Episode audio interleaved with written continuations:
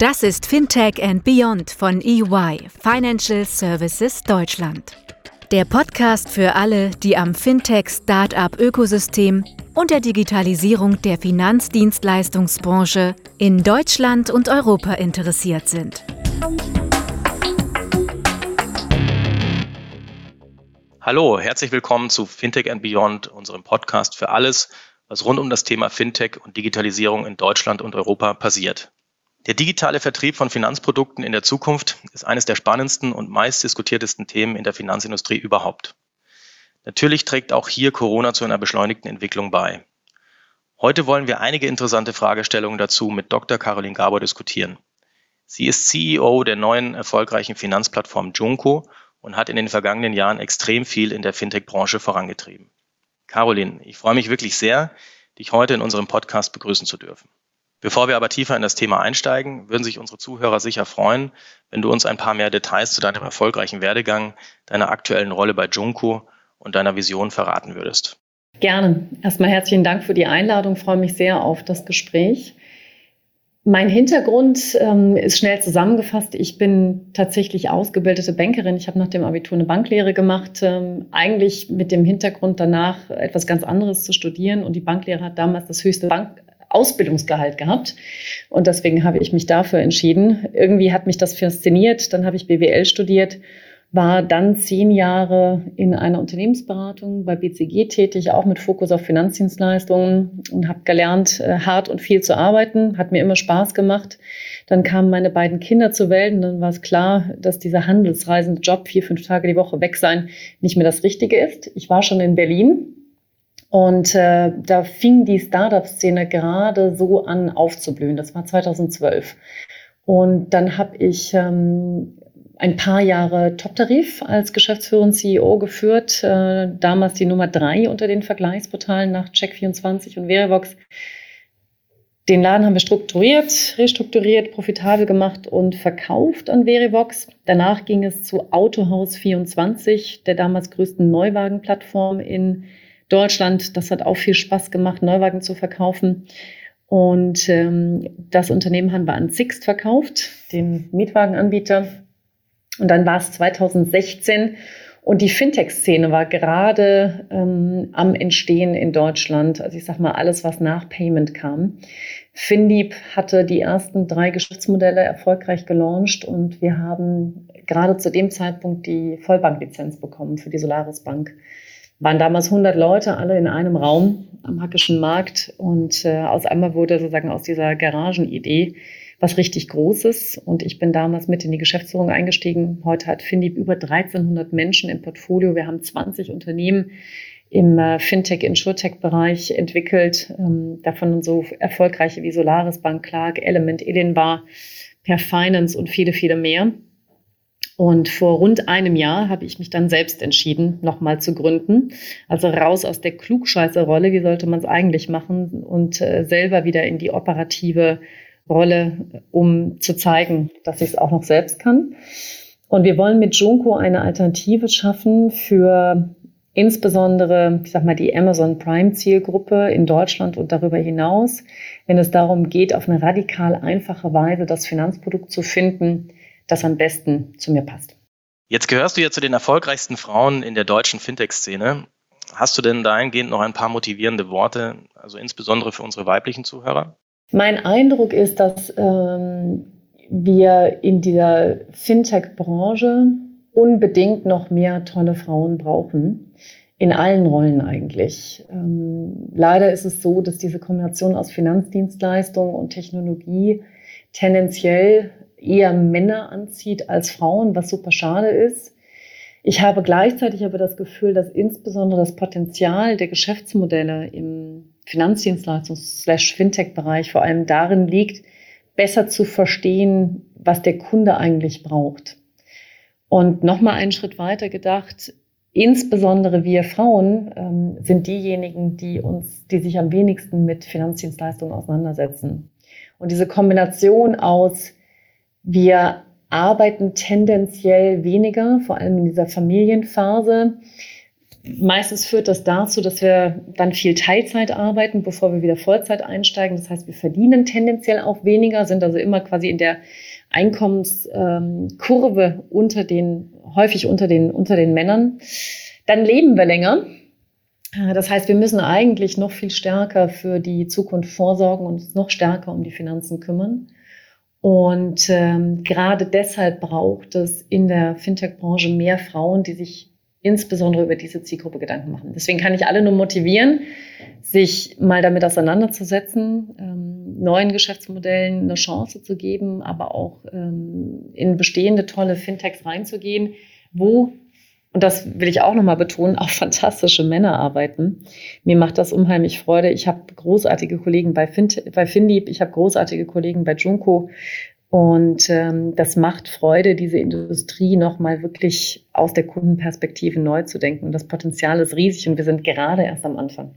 Ja, das sehe ich genauso. Also bei Ernst Young gilt das Gleiche. Wollen wir mal hoffen, dass sich da noch einige spannende Talente auch bei uns melden und dass wir da gemeinsam einiges bewegen. Ähm, du betonst ja eigentlich immer, dass man im Umgang mit Finanzprodukten die Kundenperspektive in den Mittelpunkt stellen sollte. Wie wird denn deiner Meinung nach der digitale Kunde von morgen aussehen und wie verändert sich sein Konsumverhalten?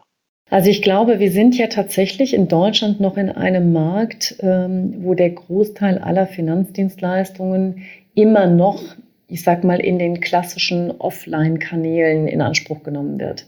Also der Teil des Geschäftes, der noch auf, ich sag mal, Filialen ähm, oder das, das, ich sag mal, die klassischen Finanzberater, Versicherungsmakler entfällt, ähm, ist je nach Produkt ja gerne noch immer bei 80 Prozent. Wir sehen aber auch in jedem Jahr, dass die digitalen Kanäle, ähm, bei denen sich, äh, über die sich Kunden informieren, vergleichen, Finanzprodukte tatsächlich auch kaufen und abschließen, jedes Jahr zweistellig wachsen. Ich glaube, dass diese Covid-19-Zeit diese Situation auch noch akzeleriert hat. Ähm, viele Filialen waren über Monate geschlossen. Die Banken haben so einen starken Kostendruck, ähm, dass ein Großteil des Filialnetzes auch auf Dauer geschlossen bleiben wird. Und ähm, das führt einfach dazu, dass viele Kunden gar keine Alternative haben, äh, als sich digital zu informieren und tatsächlich auch digital äh, die, das, diese Produkte abzuschließen. So. Gleichzeitig ist es aber auch so, ähm, dass, die, dass die Produkte, so wie sie heute gestaltet sind, diese Beratung fast voraussetzen, weil sie eine unheimliche Komplexität in sich tragen. Und äh, da treffen jetzt zwei Welten aufeinander. Und ich glaube, die Rolle von Fintech ist insbesondere, diesen Knoten zu lösen. Also wie schaffe ich es auf der einen Seite, digital ich sag mal, in der gleichen Qualität oder vielleicht sogar besseren Qualität den Kunden zu helfen, das richtige Produkt zu finden. Was passt zur aktuellen Bedürfnis- und Lebenssituation? Ähm, und was ist auch preislich attraktiv? Und auf der anderen Seite Produkte zu schaffen, ähm, die die Komplexität rausnehmen. Ähm, und das ist natürlich etwas, was tendenziell heute wahrscheinlich beim Finanzdienstleister selbst liegt. Und da sind natürlich die Voraussetzungen nicht geschaffen, um sowas zu ermöglichen. Bei Junko, bei eurem Finanzportal, wie ist das ähm, mit der Kundenperspektive? Wie stellt ihr die denn da genau ähm, in den Mittelpunkt bei dem, was ihr da tut? Bei Junko steht tatsächlich die Kundenperspektive im Mittelpunkt. Als wir unsere Werte fürs Unternehmen definiert haben, war der erste tatsächlich Customer Obsession. Danach geben wir auch dem Team Feedback. Das ist für uns das Aller, Allerwichtigste. Das heißt, der Kunde steht immer an erster Stelle. Was heißt das konkret? Wir versuchen tatsächlich immer, wenn wir über ein neues Finanzprodukt nachdenken, live sind wir mit Kfz-Versicherung, das nächste Produkt kommt bald und am dritten arbeiten wir bereits, versuchen wir tatsächlich nochmal alles neu zu hinterfragen. Also gar nicht die Gesetzmäßigkeiten der heutigen Produktstrukturen anzunehmen, sondern tatsächlich nochmal zu fragen, wenn man es heute nochmal neu machen würde, wie würde man es eigentlich gestalten? Und so ist die Anspruchshaltung, dass bei uns die Kunden idealerweise innerhalb von 60 Sekunden eine Liste von Produktempfehlungen erhalten, die passgenau zur aktuellen Lebenssituation, zu den Bedürfnissen passen. Dem Anspruch werden wir noch nicht 100 Prozent gerecht. Wir haben es aber geschafft, zum Beispiel bei den Kfz-Versicherungen, sag mal, auf die gut die Hälfte oder sogar unter der Hälfte der Zeit zu kommen, die man bei vergleichbaren Portalen braucht. Wie haben wir das geschafft? Indem wir einfach ganz viele unnötige Fragen ähm, rausgenommen haben und nur mit den aller, allerwichtigsten Datenpunkten arbeiten, die es braucht, um ähm, dem Kunden eine gute Empfehlung zu geben. Wir glauben, dass die, ähm, dass die Zukunft, ähm, wie man Finanzprodukte empfiehlt, viel stärker dem entsprechen sollte, wie wir heute auch andere Alltagsprodukte digital suchen und vielleicht kaufen, Services in Anspruch nehmen. Ein gutes Beispiel ist sicherlich äh, Netflix, wo man eine super Empfehlung bekommt. Also sprich, Kunden, die das angeschaut haben, interessieren sich auch dafür. Der Algorithmus wird immer genauer und an sowas denken wir auch für Finanzprodukte. Wenn ich eine gute Idee habe, dass der Mensch, äh, mit dem ich da zu tun habe, eine Familie hat, ein Haus besitzt, ein Auto hat, ähm, in folgender Lebenssituation ist, und weiß, wie Menschen in vergleichbaren Situationen abgesichert sind, finanziert sind, ihr Geld investieren und anlegen, kann ich da eine fantastische Hilfestellung geben, die deutlich spannender ist für den Mensch, ähm, als wenn ich, ich sag mal, konkrete AGB-Klauseln, die kein Mensch versteht, auseinandernehme. Mich würde auch interessieren, ob du bereits sehen kannst, an welchen Stellen sich Covid-19 am konkretesten auswirkt bei euren Kunden, also bei dem Kundenverhalten jetzt insbesondere. Könnt ihr da schon irgendwas sehen? Ja, also ich glaube, in Summe haben wir ja gesehen, dass die, ähm, die Kernzeit äh, Covid-19, als wir uns in dem Lockdown befunden haben, in, in Deutschland, aber auch in vielen anderen Ländern der Welt, dass das, ich sag mal, Digitalverhalten, also wie viele Services und Produkte wurden online in Anspruch genommen, gekauft, im Schnitt um 40 Prozent im Vergleich zum Vorjahr angestiegen ist. Und das ist, ähm, ich sag mal, über alle Dienstleistungen hinweg ähm, passiert. Und das ist natürlich spannend. Die Kurve ist auch nicht wirklich abgeflacht, ähm, seitdem die Geschäfte wieder geöffnet haben. Also das heißt, dass, dass sehr viele Menschen, die vielleicht auch zuvor tatsächlich stärker den Point of Sale in Anspruch genommen haben, haben gemerkt, wie einfach, bequem, zum Teil besser, vor allem auch günstiger äh, digitale Dienstleistungen sind. Und ähm, ich glaube, wenn wir es jetzt konkretisieren auf ähm, die Finanzprodukte, ich glaube, da gibt es immer mal ein zweigeteiltes Verhalten. Auf der einen Seite, die Filialen sind geschlossen, Online-Banking-Zugänge sind in die Höhe gestoßen. Ähm, die Leute haben deutlich mehr bargeldlos bezahlt, kontaktlos bezahlt als vorher. Gleichzeitig ist natürlich das, ähm, ich sag mal, Konsumverhalten zurückgegangen bei größeren Anschaffungen wie Autos, Küchen und Ähnlichem. Ähm, haben wir ja gesehen, dass da so ein bisschen die äh, Ratenkredite zurückgegangen sind, äh, auch für Urlaube und ähnliche Dinge. Ähm, man merkt aber jetzt schon, dass das alles wieder zurück zur Normalität geht. Ähm, und der Anteil und vor allem das, das Wachstum der digitalen Vertriebskanäle, der digitalen Kanäle zur Information unheimlich zunimmt. Aber das würde ja dann auf jeden Fall den Trend bestätigen, den man so auch wahrnimmt, dass eben das Verhältnis online, offline zugunsten von online jetzt immer stärker auch kippt. Ja. Also neben der Kundensicht gibt es ja auch noch die Produktsicht. Und ähm, auf eurer Website sprecht ihr davon, dass Finanzprodukte vor allem Spaß machen sollen. Ähm, wie sollten denn jetzt digitale Finanzprodukte der Zukunft aussehen? Und da meine ich insbesondere, welche Produktfeatures werden deiner Meinung nach besonders wichtig werden? Du hast ja am Anfang schon mal ein bisschen was dazu gesagt, aber vielleicht können wir da noch mal ein bisschen mehr ins Detail gehen. Gerne, gerne. Also ich sag mal, es gibt ja ähm, in der Finanzdienstleistungsbranche, ähm, wenn wir sagen, die wesentlichen Kanäle waren bisher die ähm, Offline-Kanäle, sei es die Filialen, Versicherungsmakler, Agenten, Finanzberater und so weiter. Das heißt, da war immer ein großer Teil ähm, Beratung und der Faktor Mensch drin.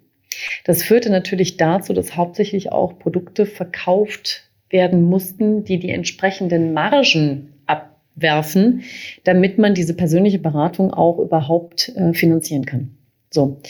Ähm, das heißt, wenn wir überlegen, was ist das Beste für den, was ist das beste Produkt für einen einzelnen Kunden, dann ist es wahrscheinlich das Produkt, was die Bedürfnisse des Kunden am besten abbildet, die Lebenssituation am besten abbildet äh, und gleichzeitig dann aber auch den besten Preis bietet. Und das ist faktisch in der Offline-Welt so nicht darstellbar. Also ganz einfach gesprochen. Es gibt einen Grund, warum in den Filialen heute noch Fonds mit äh, Ausgabeaufschlägen von drei, vier, fünf Prozent verkauft werden. Das muss man machen, weil sonst kann man nämlich den Vertrieb nicht ausreichend incentivieren. Und es gibt auch einen Grund, warum äh, viele Versicherungsmakler bestimmte Versicherungen verkaufen und andere nicht, ähm, weil dort eben einfach eine höhere Provision bezahlt wird ähm, auf, die, auf die entsprechende Versicherungsprämie. Mein, mein Blick auf die Produktwelt von morgen und die Art und Weise, wie wir Finanzprodukte sozusagen digital beraten und, und, und, äh, und anbieten, sollte eigentlich wie folgt aussehen. Das eine ist, wir müssen es schaffen, dem Kunden digital mindestens die gleiche Qualität an, ich sag mal, Beratung zu bieten. Was passt denn eigentlich zu mir? Was haben andere gemacht? Was ist in meiner Lebenssituation individuell zu berücksichtigen, wenn es um Risiko geht, wenn es um eine Finanzierung geht, wenn es um eine Anlage geht? Gleichzeitig aber auch nicht nur einen begrenzten ähm, sagen Korb an Produkten anzubieten, die möglichst hohe Provisionen bieten, sondern idealerweise einen sehr guten Marktvergleich äh, sodass der Kunde tatsächlich auch, was den Preis des Produktes angeht, ähm, hier ein sehr attraktives Produkt bekommt. Wenn man das konsequent zu Ende denkt, was ist das beste Produkt für den einzelnen individuellen Kunden, dann sind wir fast eigentlich bei dieser Hypothese des Product of One. Was meine ich damit? Eine möglichst starke Individualisierung von Produkten in wahrscheinlich Module, die dazu führt, dass der Kunde tatsächlich ein individuelles Produkt bekommt. Und das setzt natürlich eine extrem hohe Flexibilität auf der Seite der ähm, Produktanbieter voraus, die ja letztendlich in den letzten Jahren fast dagegen gearbeitet haben. Ähm, Ansatz Direktbanken, Direktversicherungen. Es ging eigentlich darum, die Produkte immer, immer weiter zu standardisieren, um möglichst die administrativen Kosten ähm, und auch die Vertriebskosten so gering wie möglich zu halten. Wenn wir sagen, das beste individuelle Produkt ist möglichst individuell auf den Kunden zugeschnitten, dann spricht das natürlich komplett dagegen. Und das kriegt man tatsächlich nur hin, wenn man auf Seite der, der, Produktanbieter eine möglichst hohe Flexibilität erreicht. Das geht dann tief in die Systeme und Prozesse der verschiedenen Anbieter. Und da sind wir heute noch nicht. Deshalb bekommen ja auch tatsächlich Fintechs, Insurtechs, die äh, stärker auf der Produktinnovationsseite unterwegs sind, aktuell ganz schön Aufwind, ähm, weil die tatsächlich in der Lage sind, so ein Product of One zu schaffen. Aber da gibt es noch keine, ich habe noch keine konkrete Hypothese, wer da das Rennen macht äh, und ob es etablierte Anbieter schaffen, sich stärker auf diese neue Welt einzustellen. Vielleicht mal ein Beispiel. Ähm, wenn es, wenn es um, um Versicherungen geht, um die Absicherung von Risiken, Warum ist es da nicht so, dass es eine individuelle Einschätzung gibt, welche konkreten Risiken ähm, der Mensch, die Familie äh, da in der aktuellen Lebenssituation hat? Und ich kann einzelne Absicherungen ein- und ausschalten. Heute wird Versicherung in standardisierte Produkte gedacht ähm, und, äh, und ich muss meine, meine, meine Absicherung eben mit dem klassischen Paket aus Haftpflicht, Hausrat, Rechtsschutz, Unfall, Kranken, Leben, was auch immer ähm, absichern viel besser wäre es doch, ähm, wenn, ich, wenn ich Einzelrisiken, die mir ein Algorithmus auch relativ gut abschätzt, wie hoch denn das Risiko ist und ob es sich lohnt, ähm, bei gegebener Wahrscheinlichkeit, dass so ein Risikofall eintritt, das überhaupt abzusichern oder ob ich den Schaden nicht selber tragen kann. So müsste eigentlich ähm, ein individuelles Produkt zusammengestellt werden aus meiner Sicht. Äh, und das ist eine harte Nuss zu knacken, sowohl auf der vertrieblichen Seite, weil kein Mensch tickt aktuell so, als auch aber auf der Produktseite. Das heißt ja dann, dass äh, Produktgeber äh, im Zweifel umdenken müssen. Ähm, du hast ja gerade gesagt, dass die ähm, Produktgeber in den letzten Jahren ähm, oftmals sogar in die gegengesetzte Richtung gearbeitet haben und gar nicht unbedingt jetzt daran gearbeitet haben, dass ihre Produkte digital ähm, effizient, effizient vertreibbar sind. Ähm, wie würdest du das einschätzen? Gibt es da eigentlich äh, noch einiges zu tun für die Produktgeber? In jedem Fall. Ich glaube, dass auch sehr viele daran arbeiten. Äh, das möchte ich auch gar nicht sozusagen, möchte jetzt nicht immer nur meckern äh, über die etablierte Banken- und Versicherungsbranche. Da gibt es auch ein paar, äh, die da wirklich fantastische Fortschritte gemacht haben. Aber es ist halt unendlich schwer, wenn man, ähm, wenn eine Kultur des Unternehmens eben darauf ausgerichtet ist, sozusagen, dass die, ähm, vor allem die Offline-Kanäle mit den richtigen Produkten versorgt werden ähm, mit einer möglichst hohen Provisionierung für die Vertriebe und so weiter und so fort und auf der, und ich sag mal, möglichst geringer Transparenz, äh, sodass man dem Kunden auch das verkauft, wo man am meisten dran verdient. Ähm, und auf der anderen Seite, ich sage mal, die digitalen Kanäle, da muss man ja schon einmal feststellen, für die deutsche Banken- und Versicherungslandschaft, bis auf die wenigen Ausnahmen, die, ich sag mal, sehr groß und unabhängig da agieren, hat man sich durchaus sehr abhängig gemacht von einigen wenigen digitalen Vertriebskanälen, insbesondere auf der Vergleichsportalseite. Ähm, und der Trend war ja dort eben auch ähm, in zwei Richtungen. Das eine ist möglichst Standardisierung der, der Produkte ähm, um da in diesen Vergleich reinzupassen und das Produkt listen zu dürfen. Auf der anderen Seite Schweinepreise, damit man möglichst oben landet, was natürlich nachher der Kunde immer teuer bezahlt hat, weil es in den folgenden Jahren Preiserhöhungen gab, weil es wenig Flexibilität im Produkt gibt, möglicherweise sogar die Absicherung an den wichtigen Stellen runtergenommen wurde, um diese Schweinepreise zu ermöglichen. So. Und da jetzt dagegen anzuarbeiten, ist natürlich gar nicht leicht, sowohl kulturell als auch prozessual, ähm, als auch sozusagen, ähm, was die darunterliegende Technologie angeht, die ja die Produkte produziert. Ähm, und, ähm, und man sieht in einigen Unternehmen, da gibt es Umdenken. Die allermeisten sind aber noch sehr, sehr stark fokussiert ähm, auf die, ich sag mal, Offline-Vertriebskanäle und die Abhängigkeit einiger weniger digitaler Vergleichsportale. Ähm, und letztendlich ist genau die Idee mit Junko da einen echten Beitrag zu leisten und eine Alternative zu schaffen als äh, digitales Finanzportal, das anders über Produkte nachdenkt ähm, und vor allem über die Bedürfnisse der Kunden nachdenkt und über diesen radikalen Ansatz der Einfachheit äh, und Convenience für den Kunden ähm, zu einem ja, gemeinsamen Neudenken von Produktgestaltung führen soll. Okay, ich glaube, das ist nochmal ein wichtiger Punkt ähm, den du da sagst, äh, dass man eben auch gemeinsam, ne, also auf der Produktgeberseite auf der einen Seite und der ähm, Plattformseite auf der anderen Seite dann eben an solchen Lösungen auch arbeitet. Ne? Absolut. Also ich glaube, wir sehen ja, dass ähm, es gibt eine Menge Kooperationen zwischen Banken, Versicherungen und, äh, und Fintechs. Einige davon skalieren ja äh, wie Hölle, ne? also wenn man sich irgendwie ING und Scalable anschaut. Äh, viele, die auch die, die Weltsparen Raisin-Plattform nutzen. Ähm, Clark ähm, hat, hat fantastisch funktioniert äh, mit vielen etablierten Playern. Also da geht einiges voran. Ähm, ist aber also mit einem Fokus auf, ich sag mal, Vertriebskooperation, bankintegriert Angebot von Fintech.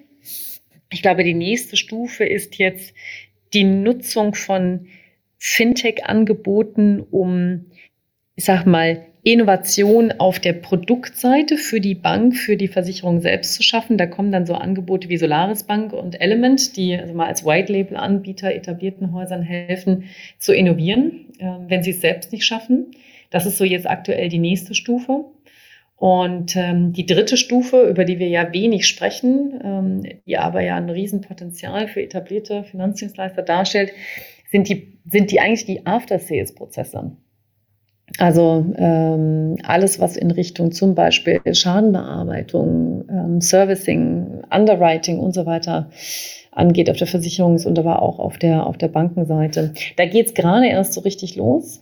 Und ähm, da sehe ich auch noch eine Menge Potenzial für, ich sag mal, Angebote aus der, aus der Fintech-Welt. Und ich sehe darin auch eine Menge Potenzial für etablierte Finanzdienstleister, einfach radikal die Kosten runterzubringen und das äh, gesparte Geld tatsächlich dann äh, darin zu investieren, dass die Prozesse auf Kundenseite ähm, besser werden und man Produkte entwickelt, die ähm, individueller und flexibler sich auf die Kundenbedürfnisse einstellen. Aus deiner Wahrnehmung heraus, ähm, Gibt es da Unterschiede bei Banken, Versicherern oder beispielsweise auch Asset Managern? Also ich meine, ihr seid jetzt mit Versicherern gestartet, ihr wollt aber ja auch bei Jonco ähm, noch, noch zahlreiche andere Produkte aus anderen äh, Sparten oder auch Segmenten anbauen.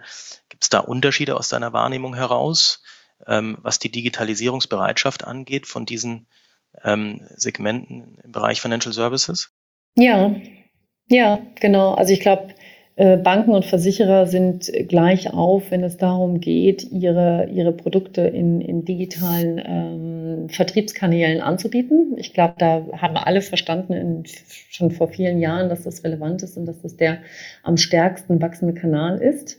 Ähm, ich glaube, Banken haben tendenziell die Nase vorn, wenn es darum geht, äh, also die Bereitschaft auch Drittprodukte anzubieten. Das liegt an deren Geschäftsmodell, weil die schon immer auch, sagen wir mal, Versicherungen verkauft haben in Filialen.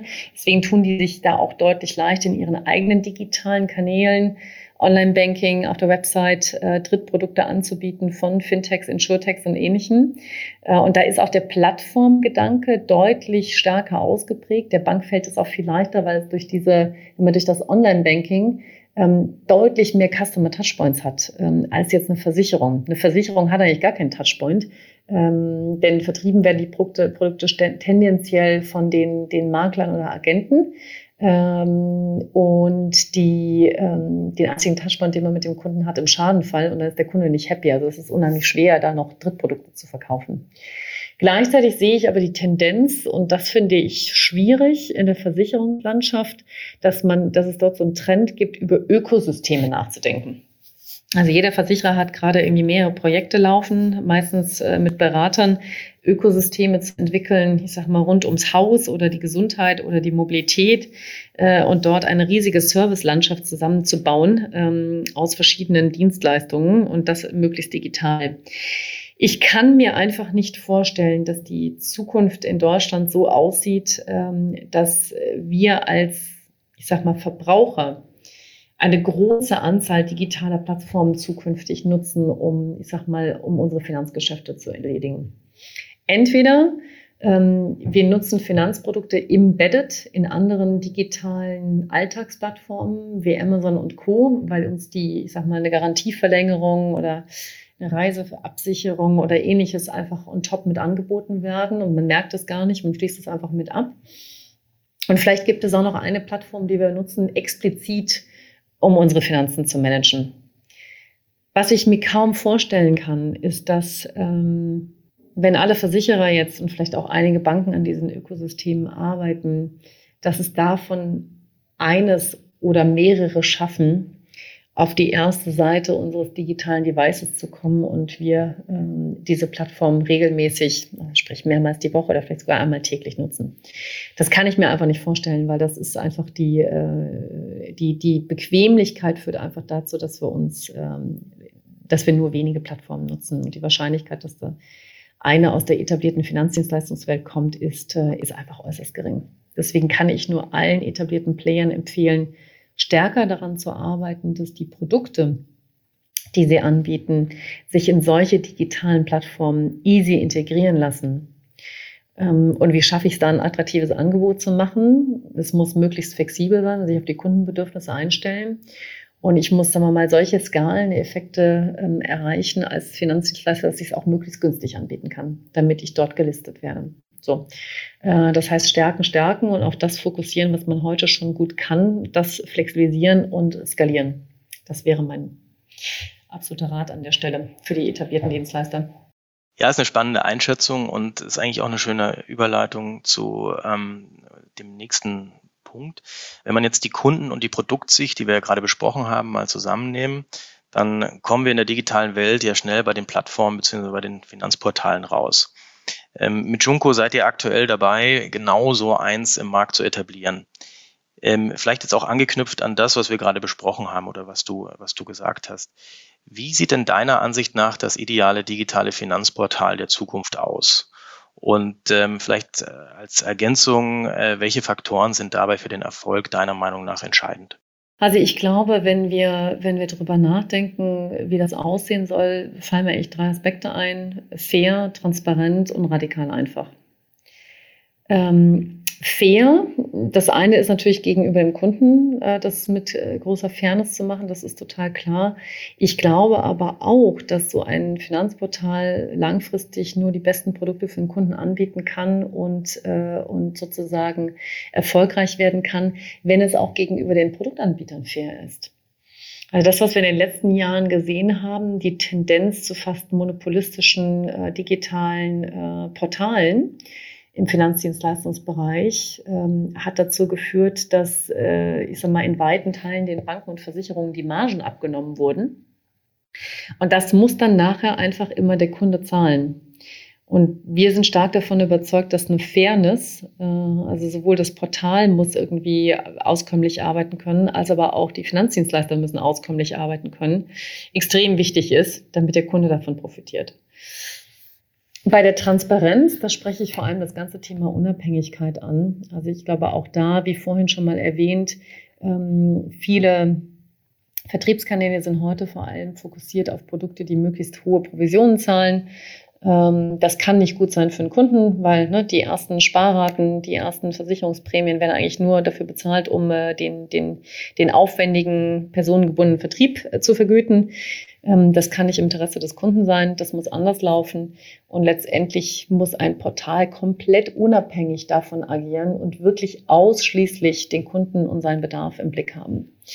Ähm, das ist also total wichtig. Und der dritte Aspekt mit der radikalen Einfachheit ich muss in der Lage sein, wenn ich heute irgendwie auf die S-Bahn warte oder im Stau stehe oder was auch immer, in wenigen Minuten ähm, einen guten Überblick zu haben über meine Finanzen und ein Produkt zu finden, was wirklich zu mir passt diese Welt der, ich muss da 50, 60 Datenfelder eingeben, die Hälfte von verstehe ich überhaupt nicht, weil es irgendwelche Fachtermini sind. Und ich habe auch vor allem überhaupt keinen Bock, mich damit auseinanderzusetzen, weil wer hat denn schon Lust auf Finanzprodukte? Das ist wirklich das Langweiligste der ganzen Welt.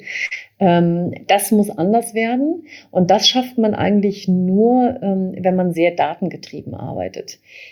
Kunden, die sich heute digital bewegen, setzen einfach voraus, dass die Daten, die, die, die sie einem schon gegeben haben, dass man die hat und dass man die nutzt, um zu einer Empfehlung zu kommen. Also nochmal dieses Spotify oder Netflix-Exempel, ähm, äh, Kunden wie du, die das gehört, die das gekauft, die das geschaut haben, ähm, interessieren sich auch dafür.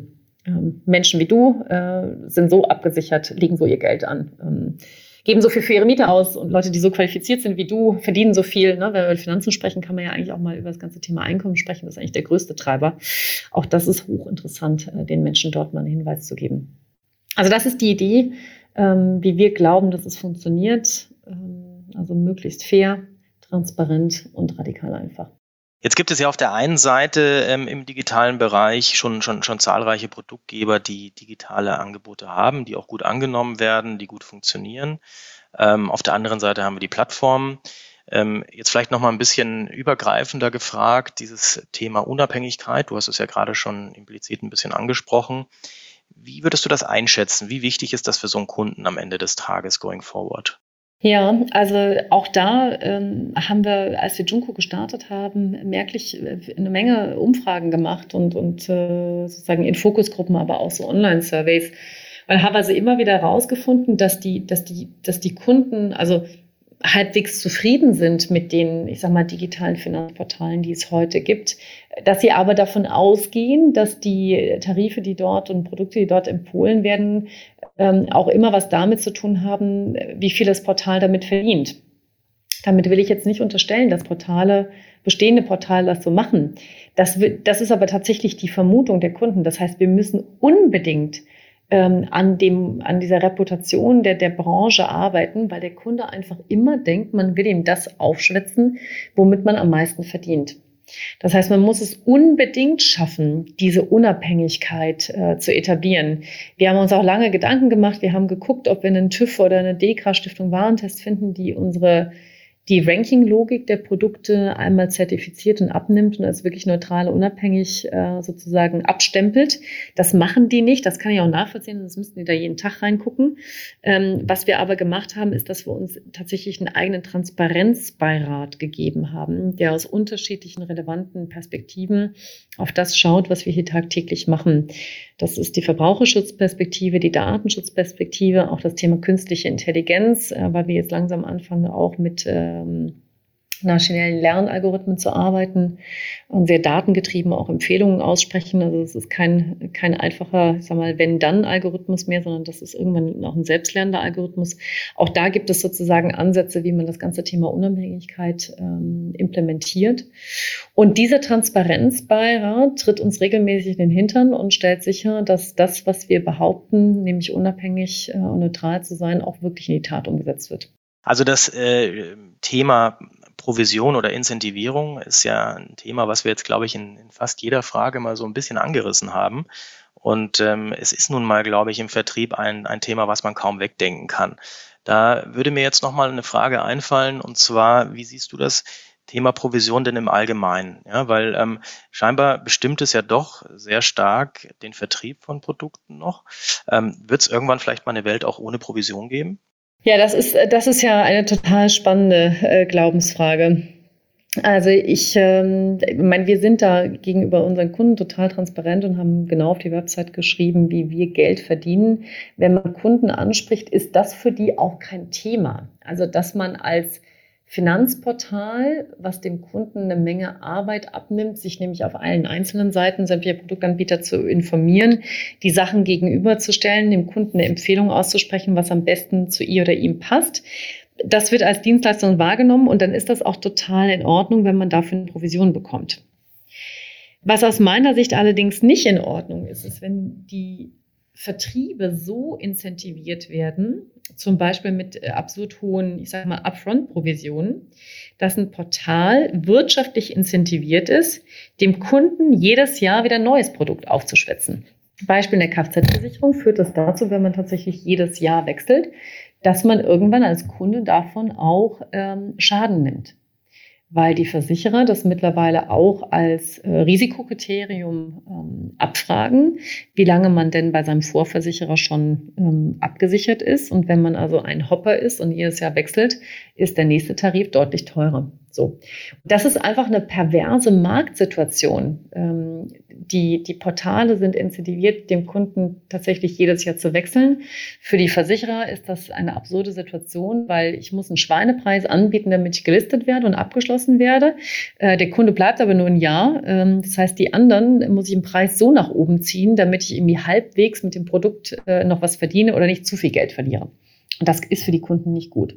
Ähm, das heißt, ich bin stärker dafür, dass es eine gleichgerichtete Incentivierung gibt von, ich sag mal, Vertrieben äh, wie digitalen Finanzportalen und den Anbietern, ähm, damit man möglichst dem Kunden dort auch einen fairen Preis bieten kann. Okay, das bleibt sehr spannend abzuwarten, wie sich da insbesondere auch im digitalen Umfeld die, äh, die Branche oder der Markt entwickelt. Kommen wir mal zum Ausblick. Was würdest du in Bezug auf den Vertrieb von digitalen Finanzprodukten sagen? Wir sagen, heute ist der Markt einfach noch sehr dominiert von den klassischen ich sag mal, Direktversicherungs-, Direktbankangeboten, die hochstandardisiert sind. So, und die passen halt irgendwie auf, weiß ich nicht, 30, 40, vielleicht 50 Prozent aller Kunden, aber nicht auf den Rest. Ähm, und das wird heute verkauft im großen Stil. Und ähm, das führt dazu, dass es möglichst immer standardisiert in den Prozessen bei den, bei den Finanzdienstleistern ist und dass man eben auch standardisiert die Kunden auf den digitalen Portalen abkaspert. So. Ähm, und das ist eben für viele gut, ähm, aber für viele eben auch nicht. So. Und das ganze Thema Individualisierung von, von Produkten und die Passgenauigkeit auf den Bedarf der Kunden, das ist etwas, was gerade erst losgeht und was man auch tatsächlich echt noch denken muss. So. Und das andere ist eben diese schiere Komplexität, die sich in diesen Produkten ähm, befindet, äh, die dazu führt, dass sie eigentlich fast nicht vergleichbar sind, weil jeder versucht nur mal ein Schleifchen dran zu machen und deswegen auch zu sagen, bei uns gibt es ganz was ganz Besonderes ähm, und äh, lässt den Kunden eben tatsächlich nur schwer auch eine Einschätzung ähm, alleine äh, treffen, ohne die Involvierung eines Beraters, eines Maklers oder wie, oder wie auch immer, was denn jetzt eigentlich das beste Produkt für sie oder ihn ist. Ne? Also diese Scheinkomplexität, auch davon müssen wir rauskommen. Und das ist natürlich, steht fast im Widerspruch, ne? wenn man einerseits sagt, es muss individueller werden, passgenauer werden und gleichzeitig muss diese blöde Komplexität raus. So. Und das ist tatsächlich einfach noch eine Mammutaufgabe, vor der wir stehen, die auch andere Branchen äh, geschafft haben. Und darauf freue ich mich, dass das jetzt kommt. Ich glaube, das haben alle verstanden. Ähm, und, äh, und ich freue mich, wenn wir da mit Junko einen echten Beitrag leisten können. Okay, ja, klingt auf jeden Fall sehr ähm, spannend. Ähm, welches Fazit hättest du denn jetzt von auf, auf der Basis, was wir, was wir diskutiert haben? Ähm, also Kundenperspektive, Produktperspektive, Plattformen an sich oder auch digitaler Vertrieb? Ich glaube, wir sind gerade erst am Anfang in dieser Branche was, ich sag mal, die Digitalisierung angeht. Ne? Irgendwie fast 80 Prozent aller, aller Finanzprodukte werden heute noch in, in klassischen Vertriebskanälen beraten und, äh, und abgeschlossen geht gerade erst los, ähm, dass die Finanzdienstleistungswelt ähm, sich auf die neuen Kundenbedürfnisse einstellt. Ähm, der Kunde erwartet eben in kurzer Zeit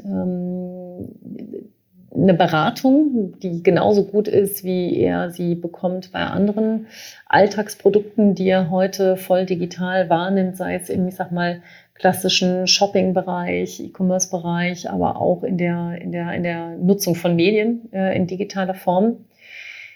Da haben wir alle noch eine Menge Hausaufgaben zu machen, sowohl auf der produktgebenden Seite als auch auf der digitalen Vertriebsseite, um uns auf diese neuen Kundenbedürfnisse einzustellen alle, die Lust haben, daran mitzuarbeiten. Also es gibt, glaube ich, Jobs und vor allem Potenzial ohne Ende, sind herzlich eingeladen, sich bei mir oder auf äh, oder Junko bzw. Finip zu melden. Ähm, würde mich wahnsinnig freuen, ähm, wenn wir dort alle miteinander einen Unterschied machen, um dazu beizutragen. Und ich glaube, das ist echt wichtig, dass Menschen mit ihren Finanzen auch besser umgehen. Ähm, 50 Prozent aller Menschen in Deutschland haben tatsächlich echt ein Thema ähm, weil sie entweder tatsächlich zu wenig Finanzmittel zur Verfügung haben oder einfach auch ihre Finanzen nicht im Griff haben, beziehungsweise nicht gut abgesichert sind. Und ähm, so wie es aussieht, haben die bisherigen Angebote dieses Problem nicht lösen können. Und da müssen wir tatsächlich ran, da müssen wir einen Unterschied machen. Insbesondere, das liegt mir besonders am Herzen für Frauen, ähm, die sich von den bestehenden Fintech-Angeboten nicht sonderlich angesprochen fühlen. Und ähm, da wollen wir insbesondere mit Junko einen echten Beitrag leisten, dass es einfacher wird und mehr Spaß macht, sodass man es tatsächlich auch dem besten Freund, der besten Freundin empfiehlt. Danke, Caroline. Das war ein schönes Schlusswort. Ähm, vielen Dank auch nochmal dafür, dass du dabei warst und äh, so detailliert ähm, deine Ansichten mit uns geteilt hast äh, und mit den Zuhörern. Wir würden uns sehr freuen, wenn du weiterhin viel Erfolg hast, insbesondere auch mit deinem Unternehmen und äh, wenn ihr noch viel in der Branche bewegen könnt. Bis zum nächsten Mal. Danke.